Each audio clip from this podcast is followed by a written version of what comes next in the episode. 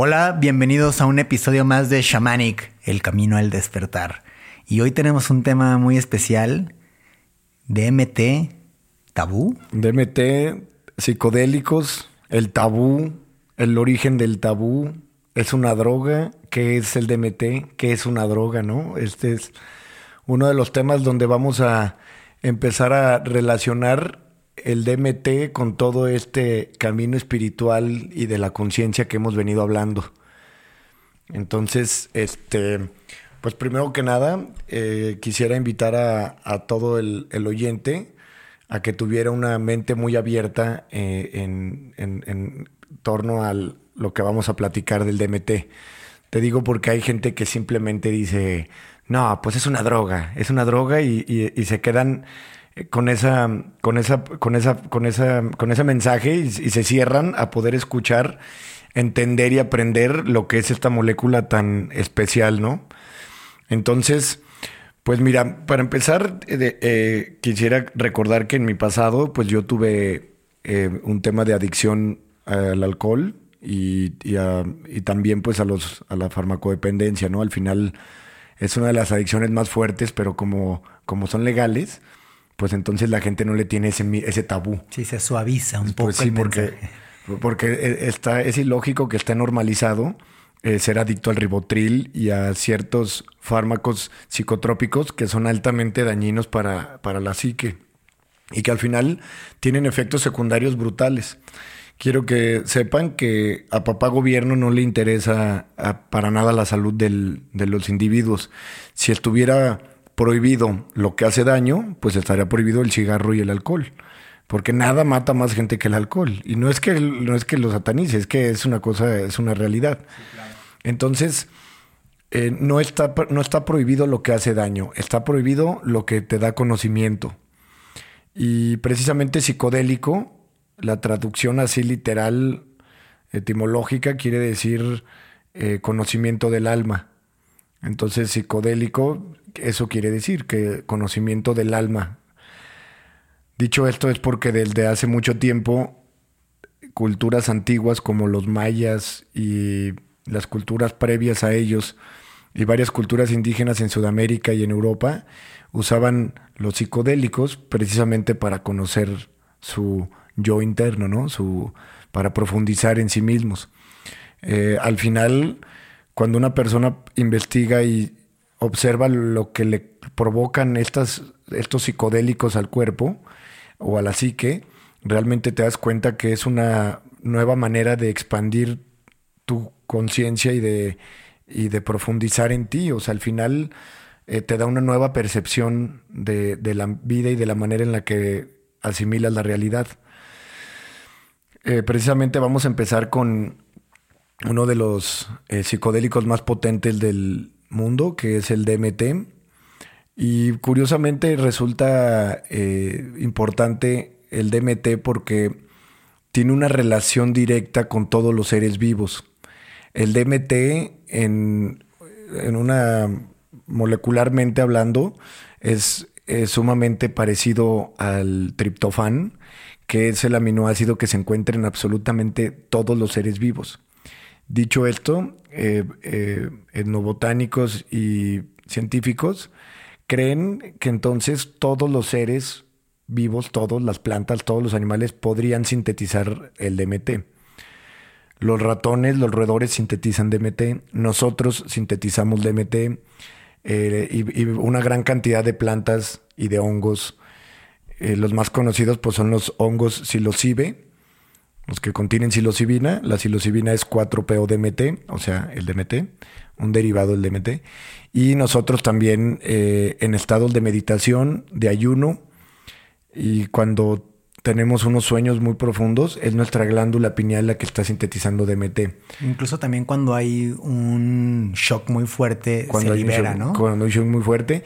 Y hay dos ocasiones en la vida del ser humano que va a producir eh, una cantidad excesiva de DMT, que es cuando naces y cuando te mueres. Entonces, esto ha, ha, incitado a una investigación de cuál es la relación del DMT y por qué la producimos cuando nacemos y cuando morimos. Hay eh, estudios que sugieren sobre todo hechos por Rick Strassman, que es un científico que ha dedicado su vida a la investigación del DMT. Y dice, sugiere Strassman que la glándula pineal es, vamos a decir, como el satélite del alma, ¿no? Entonces, que de cierta manera la glándula pineal cuando libera este DMT eh, genera esta expansión de conciencia, libera el alma, vamos a decirlo. Y también por eso cuando te mueres es tu cuerpo inundándose en DMT, permitiendo que el alma salga del cuerpo.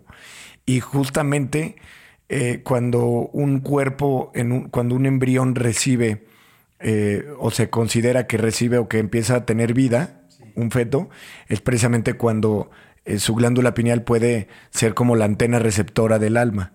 Entonces es sumamente este, coincidente y hay muchas, este, ¿cómo se dice? Pues coincidencias, ¿no? Con, con toda esta investigación que nos lleva a creer que hay una relación sumamente directa entre el DMT, la conciencia humana y la glándula pineal. Entonces, nuestra glándula pineal puede producir DMT en estados muy profundos de meditación, en estados de ayuno, de un ayuno espiritual, un ayuno eh, eh, muy profundo en un aislamiento, como los que hacían Cristo y Buda. Entonces tu, glándula podría eh, segregar esta, esta molécula tan especial. Entonces, esta molécula también se encuentra en varias plantas y animales que podemos adquirir de manera externa cuando nosotros no la, no la estamos produciendo.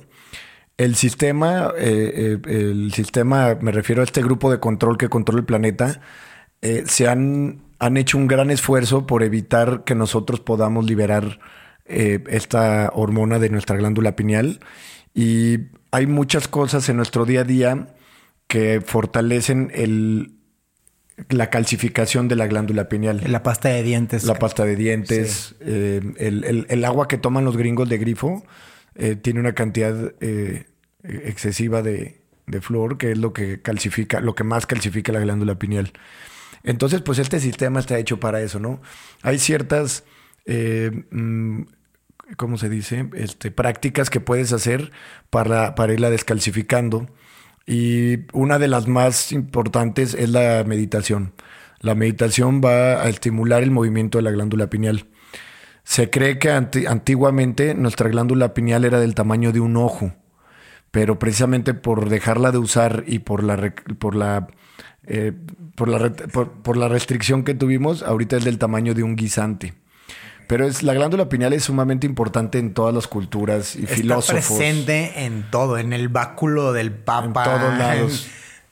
En, todos lados. Los, los, griegos, la filosofía, eh, eh, varios filósofos han hablado de, la glándula pineal. Está en varias pinturas en Sumeria, en Egipto, porque precisamente es una. Es el miembro, eh, que no me acuerdo quién fue de los filósofos que decía que era el asiento del alma. Entonces, precisamente coincide con lo que dice Strassman. Este, y bueno, pues eh, entrando un poquito más en tema, esta molécula que se encuentra en varias plantas y animales resulta ser una herramienta que el mismo planeta le da a él mismo, porque nosotros somos el planeta. El ser humano egoicamente cree que él es el que está evolucionando, pero es el planeta el que está evolucionando. El ser humano solamente es una expresión del planeta Tierra. Es una manera en la, que el, planeta expresa ese nivel de conciencia que ha adquirido. Pero quien está, vamos a decir, el ser divino superior a nosotros es la Tierra. La Tierra es un ser que ha ido evolucionando hasta tener un ser consciente que somos nosotros. Si nosotros no llegamos a sobrevivir como especie, nosotros nos extinguiríamos como especie y el planeta Tierra tendría que sacar una, una especie con una conciencia más elevada para poder sobrevivir. Sí, incluso eh, el día que el Sol se vuelva una supernova y, devore al planeta, este se va a transformar en algo. Eventualmente. sí, claro, siempre están evolucionando. El planeta Tierra precisamente por eso tiene una forma esférica, como la célula, porque ese es eh, un estado donde se ha ido perfeccionando en su forma. Esa, esa forma de ser esférico es un estado de perfección que está, que ha generado la Tierra y que ha producido una maravilla como es porque es un planeta sumamente maravilloso. Pero bueno, lo que voy es que nosotros somos una expresión del planeta y pues el planeta mismo para ayudarse a sí mismo como conciencia que es, pues da estas herramientas, ¿no? Entonces hay un meme muy chistoso que dice, que Dios nos da los psicodélicos para conocer nuestra, nuestro espíritu y nuestra alma y explorar nuestra mente, que son una maravilla, ¿eh? O sea, son una verdadera maravilla. Y qué pena el que por tabú e ignorancia se prive de conocerlos, porque son una verdadera maravilla. Y precisamente dice Dios, Dios nos da los psicodélicos para explorar nuestro cuerpo, nuestra alma, y luego sale abajo el monito así de que, y los Ah, vuelve- sí, el ser humano los vuelve ilegales. sí, sí, así sí. como, güey, no mames. Entonces, hay que eh, preguntarnos por qué los hicieron ilegales. Eh, realmente, como lo venía comentando hace ratito, pues no es porque a papá gobierno le interese tu salud. Realmente te digo, si, si estuvieran prohibidos porque te hacen daño, pues no, no, estaría permitido el alcohol y el cigarro y, y los enlatados y los y las salchichas. El azúcar, y sí. la- el azúcar. O sea, hay tantas cosas que realmente nos están causando un daño tan brutal. Pero bueno, al final lo que está prohibido, pues te repito, pues es el conocimiento. Y eh, voy a hablar un poquito de, vamos, sobre todo en Latinoamérica, de dónde viene este tabú. Como lo comentaba en el capítulo 29 de Simio Sapiens, este, Hernán Cortés llega a, llegan los conquistadores y pues se dan cuenta que los mayas tenían un conocimiento extraordinario del cosmos. Y en todas las esculturas mayas ves cómo eh, tienen hongos en, en- varias partes y las mamás, la- las mujeres mayas comían hongos para pasárselos por la leche a, a los bebés. Entonces teníamos una sociedad sumamente conectada.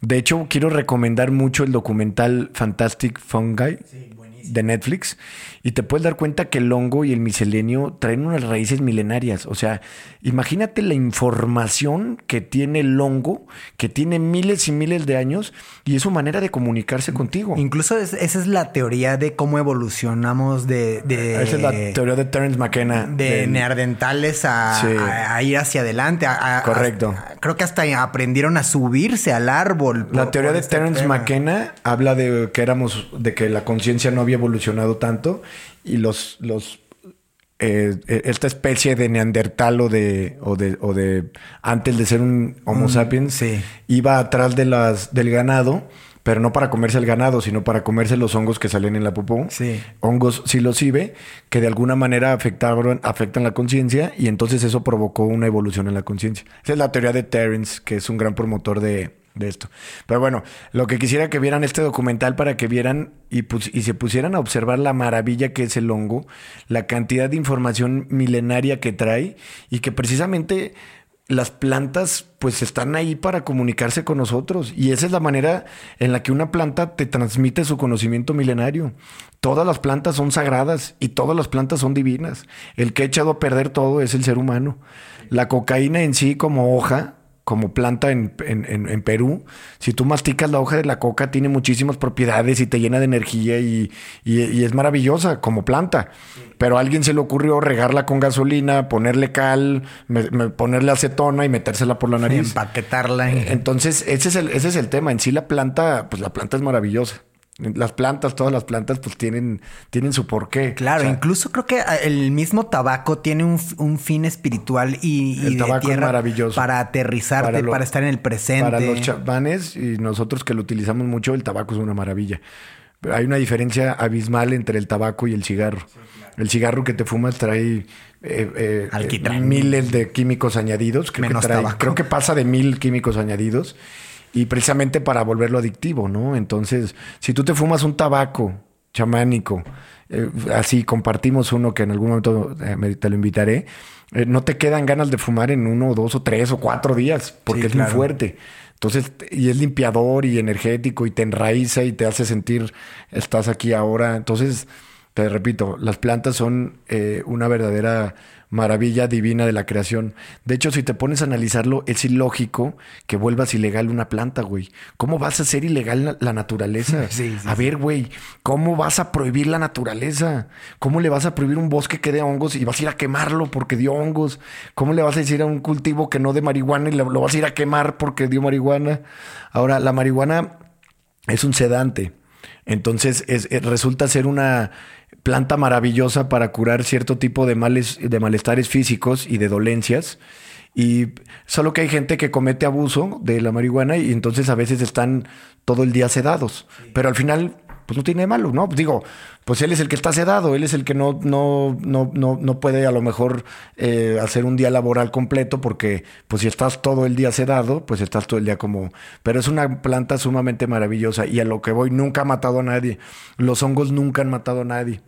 Entonces quisiera que, que, que, la gente volteara a ver que realmente estas plantas están ahí para transmitirnos algo, que realmente, si tú pones a pensar el hongo en sí o el sapo de Sonora, pues ellos están ahí.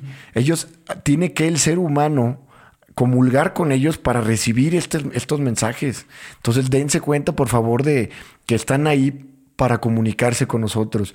No es nada más ahí de Okis, o sea, sobre todo eh, eh, entender que el ser humano si no lo consume, en sí el hongo no hace nada. Entonces, ¿por qué tiene un efecto en el ser humano? Porque el ser humano está comulgando, usando esta herramienta para acceder a esos niveles tan profundos de, de conciencia que están ahí más allá del ruido mental. Y bueno, pues siguiendo un poquito con, con este tema, venía Hernán Cortés, llega y él quiere imponer eh, sus impuestos y su religión que se me hace muy curioso que la iglesia llega junto con Hacienda. Entonces, llega Hernán Cortés y dice, a ver, pues yo voy a imponer mi lengua, mis cultura, mis costumbres, mis impuestos, mi religión.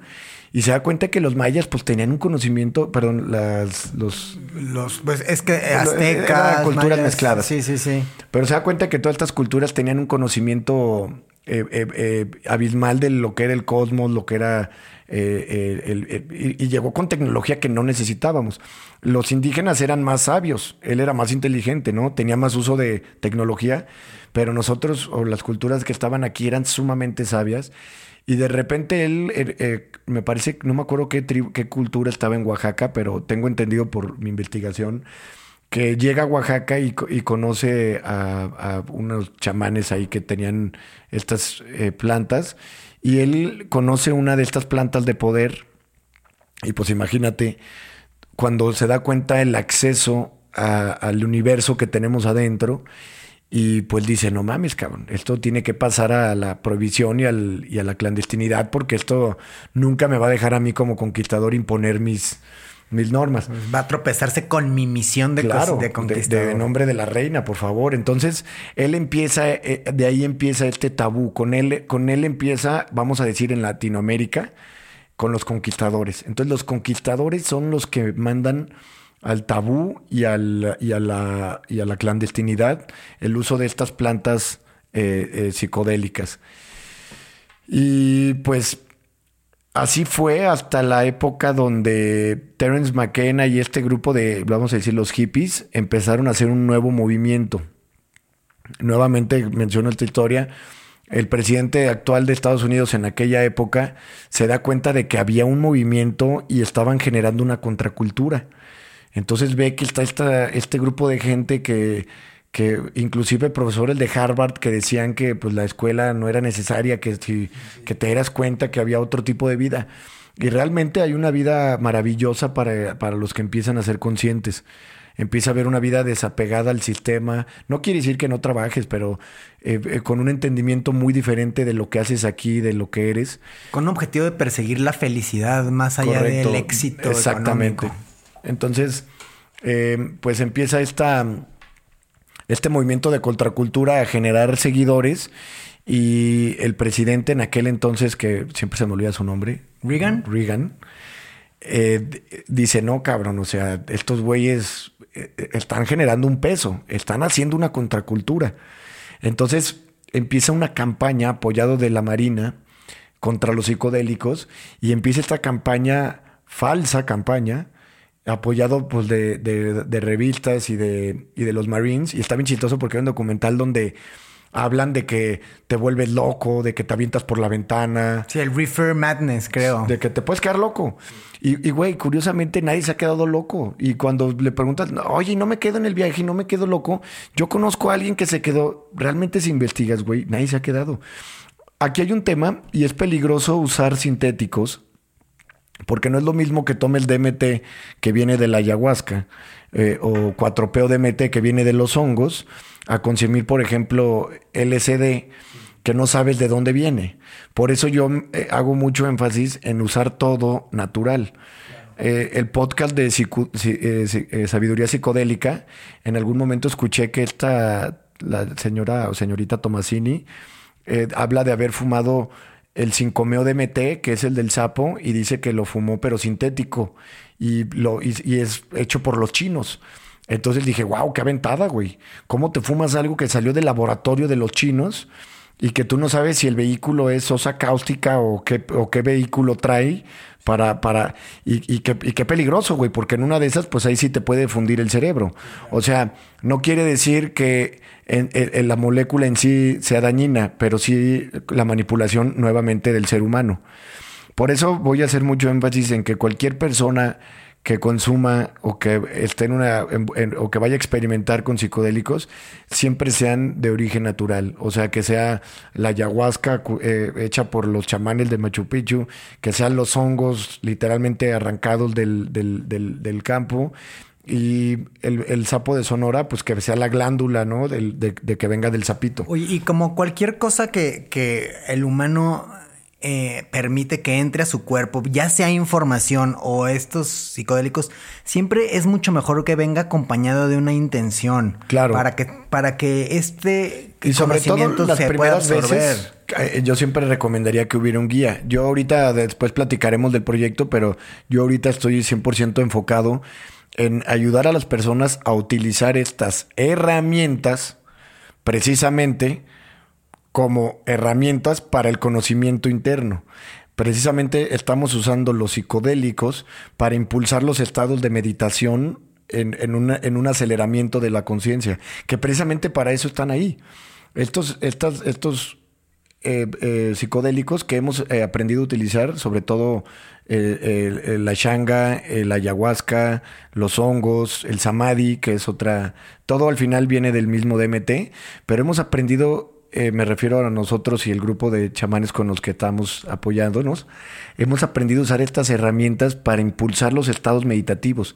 Claro, porque es muy diferente a consumir unos hongos en un estado recreativo, donde no va a pasar de un efecto lúdico a hacerlo en un tema de introspección. Y ahorita entramos un poquito más en ese tema porque de hecho de eso se trata y creo que vamos a tener que hacer a lo mejor dos episodios de esto. Pero bueno, al final siempre eh, quisiera hacer hincapié en que se usaran estas eh, herramientas, estos psicodélicos, siempre buscando eh, lo natural, porque nuevamente cuando el ser humano le mete la mano es donde, donde lo echa a perder. Y bueno, haciendo una investigación yo muy profunda, pues realmente nunca ha habido una situación trágica con el consumo de estas sustancias. Nunca ha habido una sobredosis de hongos. Eso está impresionante. No hay registrado una sobredosis de hongos. Porque hay un momento donde ya no puedes comer más y, el, y pum, igual el sapo. O sea, el sapo de Sonora te lo fumas y, ya no puedes fumar más. No puede haber una sobredosis porque ya no puedes fumar más, güey. ¿Sí me entiendes? Tu cuerpo es Tu cuerpo se, desconectó y ya estás en un trance. Además de que, eh, hablando en el específico de esta molécula del DMT, que es un punto que la gente debe de saber, el DMT no nada más es natural. Bueno, cuando lo consume natural, ¿verdad? Es orgánico para el cuerpo. ¿Por qué? Porque tu cuerpo lo va a agregar cuando naces, cuando te mueres, cuando tienes sueños, cuando meditas, cuando ayunas. Entonces el cuerpo de alguna manera dice, oh, yo sé lo que es. Lo porque ya sabe lo que es. Tu cuerpo bajo ninguna circunstancia va a producir ni CBD, ni THC, ni va a fermentar alcohol, ni va a producir aspirina, ni va a producir eh, paracetamol. Totalmente. Entonces resulta más intoxicante una aspirina que un, que un hongo. Oye, eh, yo, yo como buen publicista y ayudando a esta conversación diría, por ejemplo, como levantando esta objeción, sí, Benjamín, pero pasaste de una, de una adicción al alcohol ahora al DMT y, en, este, en este mundo de tabú.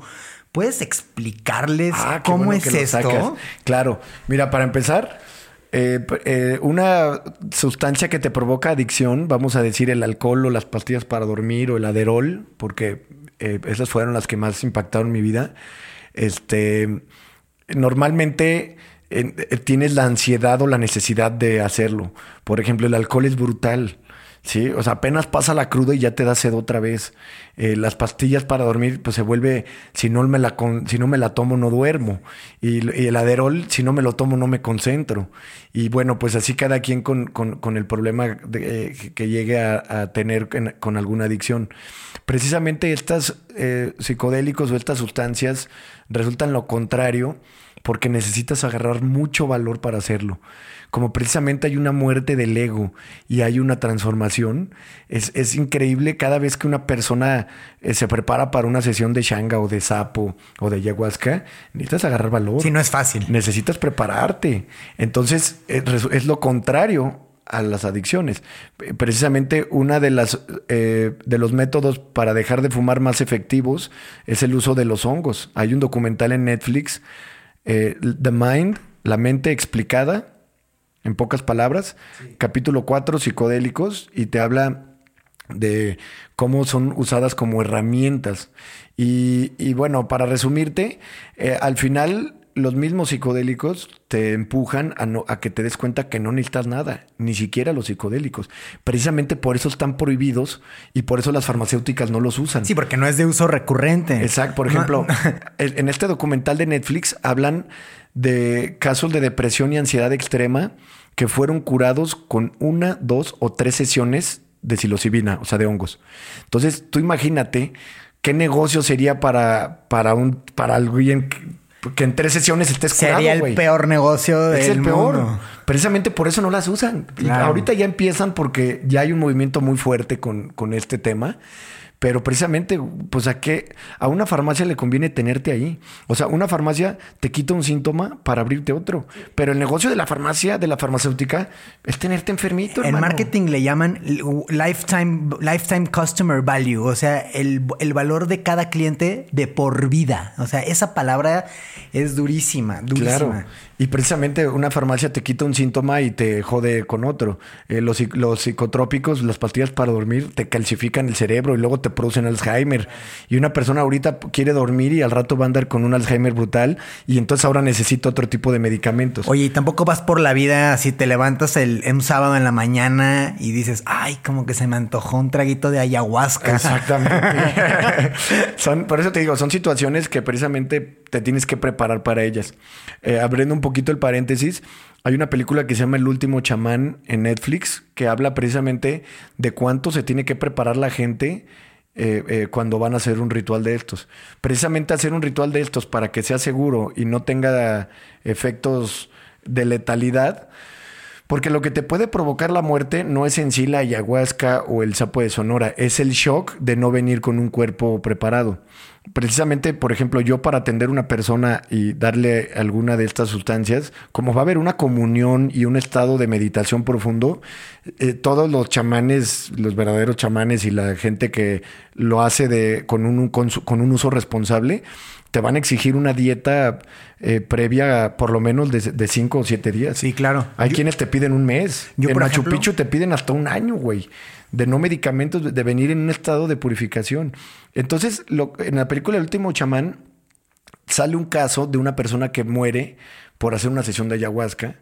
Está muy bueno ese, esa película documental que está en Netflix, The Last Shaman.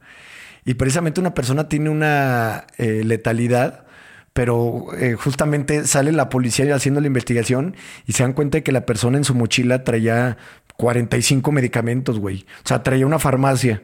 Entonces no te mata la ayahuasca, te mata el shock de entrar en un estado cuando estás intoxicado, güey. Y eso podría ser hasta una persona que venga del alcoholismo. Si viene de mucho de un alcoholismo muy severo y tú le quitas a alguien el alcohol de, tajo, lo puedes matar, güey. Pero no lo mató que le quitaras el chupe, lo mató el shock.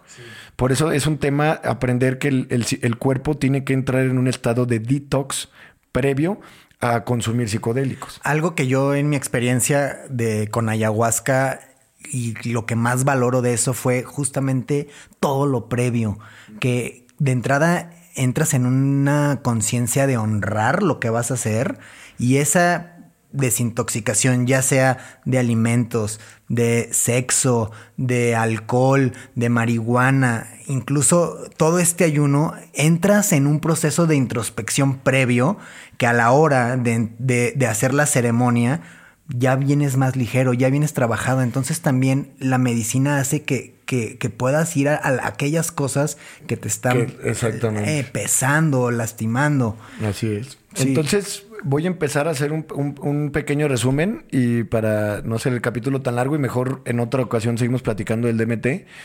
Eh, vamos a hablar eh, de los... Voy a hacer un pequeño resumen. El DMT tiene una relación directa con la glándula pineal, la conciencia y este con el DMT y la conciencia y la glándula pineal. Es una relación directa.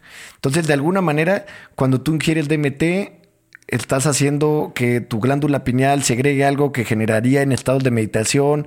Entonces hay una relación directa, indiscutible, entre el DMT, la meditación, los estados espirituales. Hay por ahí otro videito de Discovery Channel que dice que, que habla de qué es el DMT, qué es el DMT de Discovery y muy resumido, muy breve, pero, pero sumamente este, pues completo, ¿no? Dura creo que cuatro minutos.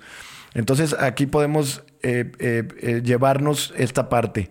El DMT tiene una relación con la conciencia, con la vida y con la muerte, porque lo libero cuando nazco y cuando muero lo libero en estados de meditación muy profundo, entonces tiene una relación directa con la espiritualidad. Y ese es el mensaje que, quiero dejar, que entiendan que el DMT tiene una relación directa con todos estos aspectos de la glándula pineal, la conciencia humana, el alma, la meditación, el ayuno. Es importante saber esto porque podemos empezar a quitarnos el tabú del DMT. El DMT se encuentra en casi todas las plantas y animales del mundo y es increíblemente parecido al triptofán, que es el aminoácido responsable de toda la vida. Entonces hay algo muy peculiar en esta molécula que ha llamado tanto ahorita a los científicos a voltearla a ver, porque resulta que se encuentra en todos lados. Es como si fuera el lenguaje universal de todo y de todos. Es una maravilla. Este este DMT se encuentra en cierto tipo de hongos, los psilocibe, se encuentra en la ayahuasca, en una medicina ancestral chamánica que están usando los chamanes aquí en México, que se está volviendo muy popular, que se llama el samadhi, también se encuentra en la shanga, etcétera, etcétera. Nuevamente eh, quiero que se lleven que psicodélico quiere decir conocimiento del alma, Quiero que sepan que son sumamente seguros, sobre todo cuando se consumen de manera natural, cuando no vienen de un laboratorio. Eh, son sumamente seguros. Nunca ha habido letalidades, nadie se queda en ningún lado. Cuando alguien se queda en, algún lado es porque seguramente fumó algo que venía con una base sintética. Un LSD, por eso es por lo que yo no eh, eh, jamás promuevo el uso del LSD, porque pues al venir de un laboratorio tú no sabes el vehículo que usaron y eso te puede provocar una intoxicación. Y con los hongos nunca ha habido una letalidad, hermano. Eso es, una, eso es un fact, eso es un dato. No te puedes quedar en ningún viaje, no te puedes quedar en ningún viaje. la medicina eh, sale en, su momento y, o la medicina ancestral sale y bueno, los casos de tragedia y eso pues son sumamente, este, ¿cómo se dice? Pues aislados, güey. Los casos de que realmente alguien se murió por fumar sapo es porque venía de usar Viagra y cocaína.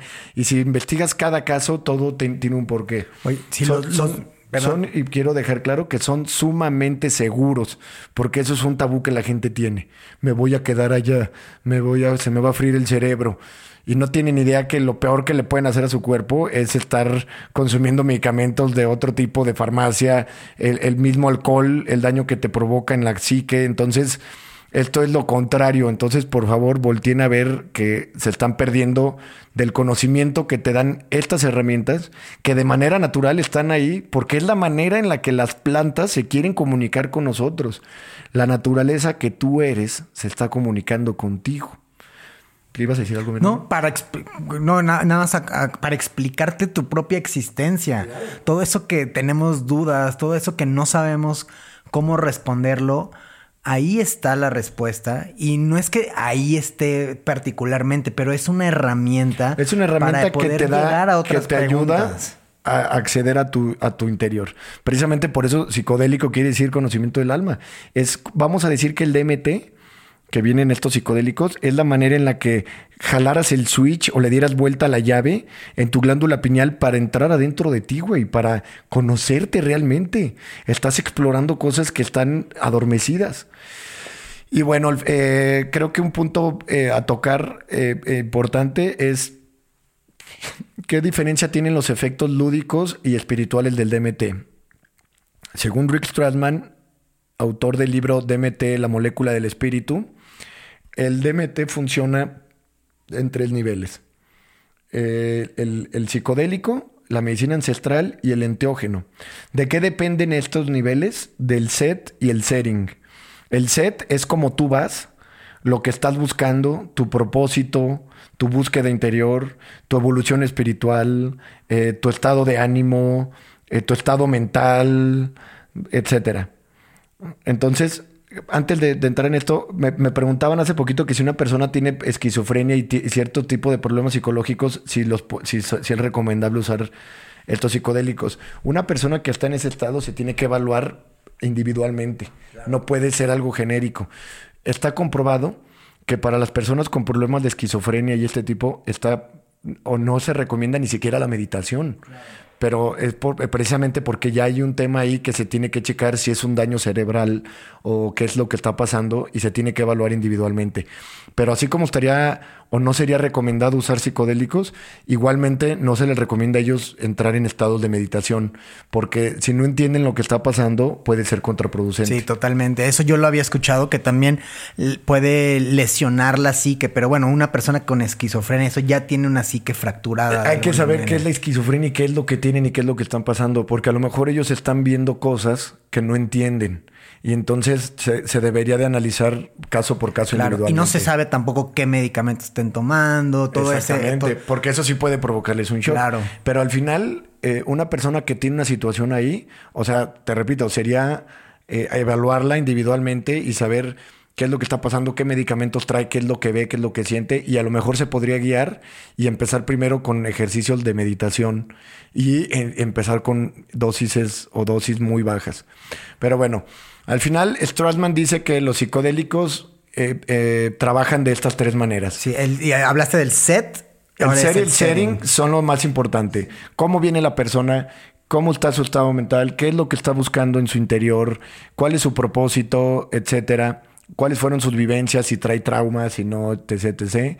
Y el setting es en qué lugar lo hace, con quién lo hace, el, todo el, vamos, el ambiente en el que se encuentra rodeado. Entonces, por ejemplo, una persona que se toma o se come unos, chocongos o un hongo y se va de fiesta, nunca va a poder pasar del estado psicodélico. Y entonces va a estar en la fiesta y va a tener un efecto lúdico. Va a tener visuales, va a tener, va a poder ver algunas luces, a lo mejor se va a sentir más energético, pero no va a pasar de ahí. Si una persona trae traumas y necesita sanar algo y necesita vomitar o sacar algo que le está causando un mal físico o espiritual, entonces el mismo hongo, bajo otras circunstancias, vamos también a lo mejor aumentando una dosis, pero el mismo hongo, el mismo tipo de hongo que te, la, que te hizo que en la fiesta estuvieras viendo luces, por eso quiero que vean que en sí eh, importa más el propósito que el hongo en sí. Sí, porque una gente me dice, ay, pero un hongo, pues aquí te lo comes en la fiesta y ¿qué tiene que ver eso con una ceremonia, no? Pero el propósito lo es todo, el set y el setting son todo. Si el hongo se da cuenta en su sabiduría que tú traes un trauma y estás buscando sanarlo y estás en un ambiente ceremonial, entonces el hongo va a pasar del psicodélico a la medicina ancestral. Este vamos a llamarle el nivel 2. y pasa a medicina ancestral y como medicina ancestral va a cumplir su función de sanación. Y entonces va a haber catarsis, va a haber llanto, va a haber posiblemente un vómito porque a veces la energía está retenida por ahí y tienes que expulsarla de algún modo. Y entonces eh, podría haber eh, eh, esta manifestación de vómito, que al final casi siempre llegan en ayunas, entonces no hay vómito. O sea, está el movimiento de, uh, uh", pero no están sacando nada. Piensan que están sacando litros y a la hora que voltean, pues nada más era un, expulsar esa energía retenida y ese sentimiento que estaba ahí arraigado. Y cuando una persona entra en un proceso que ya entra en estados meditativos, que ya entra en estados profundos de autoobservación y autoconocimiento, y una persona ya trae una búsqueda espiritual, vamos a decir, más trabajada, que esto quiere decir con más experiencia, y que está buscando esa disolución del ego, ese salirse de la Matrix y todo lo que hemos platicado en los otros episodios, entonces el hongo se va a comportar como un enteógeno. Y enteógeno viene de la palabra teos, que quiere decir divinidad, y te va a conectar con tu parte divina. Y ese es el nivel más profundo de los psicodélicos, el enteógeno. Y entonces en, este, en esta experiencia el individuo puede saber que es Dios, vivir la divinidad adentro de él, como dijo Cristo, eh, mirad, el reino de los cielos está dentro de vosotros puede experimentar estados del samadhi, por eso a una medicina ancestral de hecho le pusieron samadhi, porque te permite experimentar estos estados que son lo más maravilloso que te puedes imaginar. Es más, ni siquiera te lo puedes imaginar porque va más allá de lo que la mente puede imaginar. Y, bueno, entonces este es el tercer nivel. Entonces, según Rick Stradman, están estos tres niveles. El psicodélico, recreativo, eh, que si nos comemos un honguito nos ponemos aquí a reírnos y jajaja y, y, y, vemos colorcitos. La medicina ancestral que va a liberar traumas y a sanar eh, y, a, sacar eso que está ahí adentro que, que, no te deja vivir a gusto. Y desde ese nivel las personas experimentan un cambio de vida, se sienten más ligeros. Hoy me marcó una persona y me dijo, güey, me siento súper diferente, no te imaginas, o sea, solté un chingo, me di cuenta que no sé qué, y le traía coraje a mi papá, le traía coraje a mi ex y, y todo, y se vuelve un proceso más liberador. Y revelador al mismo tiempo, sí. Entonces ese es el segundo nivel, la medicina ancestral, y el enteógeno, que es lo que estamos impulsando en el despertar de conciencia. El, despertar de conciencia es el propósito que estamos haciendo en Chamanic. Y precisamente el próximo episodio eh, hablaremos un poquito de la glándula pineal a lo mejor y, o, un poquito más del DMT. Y vamos a empezar a hablar del proyecto de Chamanic, que es la propiedad que se adquirió en la sierra con el propósito de hacer estas, estas ceremonias utilizando estas herramientas, vamos a decir, utilizando el método chamánico para despertar, porque como repito, se puede despertar de muchas maneras, pero el método chamánico resulta el uso del DMT resulta ser un acelerador muy efectivo para que en pocas sesiones el individuo experimente un verdadero cambio. En tres, dos, tres sesiones puede haber un cambio radical en la manera en la que vive. Y en cambio, si lo hacemos por la vía del yoga y de la meditación y del ayuno, eh, puede tardar varios años. Entonces, que hay que complementar todo, ¿no? Después yo siempre, yo doy dos o tres sesiones y no vuelvo a dar más y me interesa que esa persona siga su búsqueda en su, en su propósito. Porque lo dijiste, es una herramienta, es, es decirte, este puede ser un camino y ya, tú, tú lo puedes seguir, claro. Precisamente lo que decías, no resultan adictivas porque las usas te dan lo que te tienen que dar y entiendes que el camino sigue, o sea, y, todo lo tienes adentro. Al final todo lo tienes adentro. Te dan las medicinas, o perdón, los hongos, los, los psicodélicos, te enseñan, bueno, si las medicinas ancestrales, que todo lo tienes adentro. Ese es el mensaje. Todo lo tienes adentro. Estas herramientas te ayudan a acceder a eso, de, vamos a decir, de manera acelerada, para que después el individuo pueda continuar con una vida muy diferente. Totalmente. Eh, en mi caso particular, después de, estas ceremonias, después de, experimentar con el DMT, lo que me ha pasado, aparte de sentirme mucho mejor, mucho más ligero, con una visión distinta de lo que soy y lo que es, ahora en mi meditación puedo entrar en estados más profundos. Correcto. Y, y no tiene que ver. Porque te abrió, te abrió, una puerta. Sí, es como un Google Maps de. Exacto. Te abrió una puerta, te dejó ver a lo que vas y entonces es, es, es una maravilla. Tenía un Por chamán que me decía: si ves luz, ve a la luz. Ajá. Es un acelerador de conciencia, precisamente. Es- son aceleradores de conciencia. Entonces, el próximo episodio estaremos hablando de, de eso, de- del, del proyecto de Chamanic y cómo estamos utilizando estas, estos psicodélicos o estas eh, plantas que contienen DMT como una herramienta para acceder a los estados meditativos más profundos. Y ese, de esto se trata todo esto.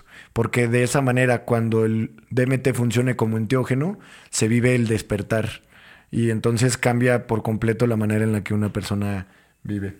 Es todo, mi Pituflies. Aquí Pues- la dejamos. Gracias por escuchar Shamanic y nos vemos en el próximo.